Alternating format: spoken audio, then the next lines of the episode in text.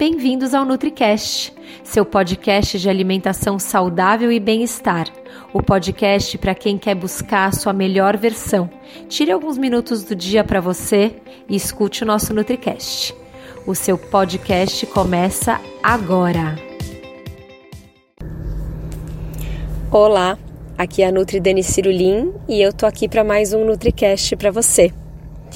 Me fala uma coisa, você costuma ter candidíase de repetição, coceira no couro cabeludo, dermatite no couro cabeludo, coceira no ouvido, nos olhos, no nariz, tipo rinite, sabe?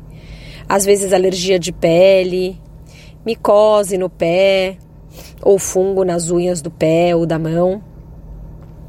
Muitos gases, estufamento, muita vontade de comer doce, assim, um desespero para comer doce e carboidrato.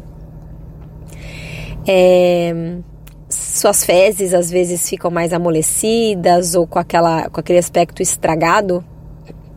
Então, se você tem alguns desses sintomas, eu diria que três ou mais desses sintomas, muito provavelmente você é, tem a síndrome fúngica. E esse é um, um podcast de utilidade pública, eu diria. Porque eu nunca atendi tanta gente com síndrome fúngica. O que, que é a síndrome fúngica? A síndrome fúngica é o seguinte: quando você tem a candidíase de repetição, ou muitos gases de estufamento, ou uma falta de foco e concentração, cansaço, essas coceiras, alergias que eu falei, pensa que isso é só a pontinha do iceberg. Embaixo da água tem uma montanha toda chamada síndrome fúngica. Nosso intestino ele tem que ter um equilíbrio ideal entre bactérias boas e ruins. Essa é uma, uma microbiota equilibrada. Quando a gente está com a microbiota desequilibrada, o que a gente chama de disbiose, os microfocos de fungo que moram normalmente no nosso intestino, eles são extremamente oportunistas. Os fungos são extremamente oportunistas. Então, quando eles veem essa bagunça, esse desequilíbrio da microbiota intestinal, ou porque eu estou me alimentando mal, ou porque eu precisei tomar um antibiótico, ou porque eu tenho uma, uma desbiose mesmo por conta de intolerância ao glúten não celíaca, ou doença celíaca, ou síndrome do intestino irritável, uma doença inflamatória intestinal, estresse até. Esse fungo, como é, ele é oportunista, ele vê uma oportunidade de, de proliferar naquele intestino que está todo desequilibrado. E aí ele toma conta ali, ele acha um espaço para ele, toma conta e começa a crescer, crescer, crescer, crescer. Esse fungo se alimenta é, basicamente de laticínios. Quanto mais cremoso o laticínio, melhor para ele. Carboidrato refinado, farinha branca e açúcar. Então ele manda na sua corrente sanguínea uma substância que te dá vontade de comer mais e mais e mais açúcar para alimentá-lo. Então ele fica ali morando, quentinho, gostoso. E quando muda o pH da pele ou o pH vaginal, ele vai lá e exterioriza. Por isso que ele aparece na pele, no couro cabeludo, na vagina.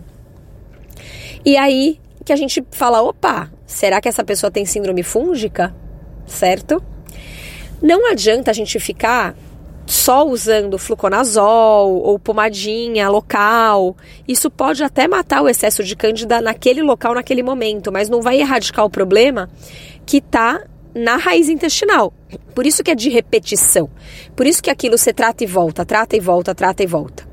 Então a gente, para resolver essa síndrome, a gente tem que tratar o intestino. Tem que erradicar a cândida, né, o fungo do seu intestino, o excesso.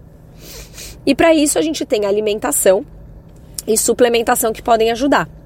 Então existem alguns suplementos como é, o extrato da folha de oliveira, o romã, o óleo de orégano, a berberina. São alguns suplementos que a gente sabe que ajudam a eliminar esse excesso de fungo. É, são suplementos naturais que a gente manipula e eles ajudam muito no tratamento. Tem outros dois suplementos que eu gosto de colocar juntos, que é a natoquinase e a serrapeptase, que ajudam, falando numa linguagem mais fácil de entender, ajudam a derreter a parede celular do fungo, sabe? E aí ele some, desaparece.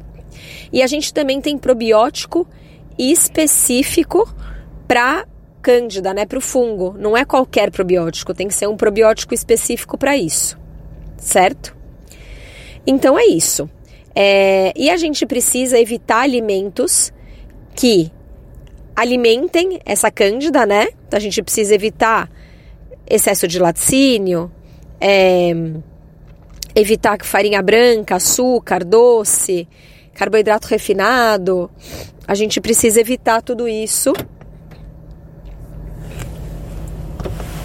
A gente precisa evitar tudo isso para é, a gente não alimentar mais essa cândida. Então a gente faz uma dieta onde a gente evita alimentos que alimentem a cândida e prioriza alimentos que também são considerados antifúngicos, como por exemplo o gengibre e as especiarias. Então eu espero ter dado uma luz para você, porque eu recebo muita gente no consultório é, com brain fog, falta de foco e concentração, Recebo muita gente no consultório com muitos gases de estufamento, percebem que a, que, a, que a barriga fermenta demais, principalmente quando come esses alimentos que eu falei, que alimentam a cândida. Pessoas que têm candidíase de repetição, que é muito chato, né? E trata e, e volta, e trata e volta. Que nem imaginam que existe a síndrome fúngica. Então, esse podcast é realmente para alertar né, se você for essa pessoa ou conhece alguém que passa por esse problema, que tem esse problema, que está passando por essa situação, para entender que tem tratamento, existem suplementos e alimentos que podem ajudar demais e que você precisa erradicar esse fungo da raiz. Espero que você tenha gostado desse episódio do NutriCast. Quero te convidar para conhecer os kits do Detox Corpo e Alma e os desafios online do Detox. É só acessar www.detoxdecorpoealma tudo junto.com. Até a próxima!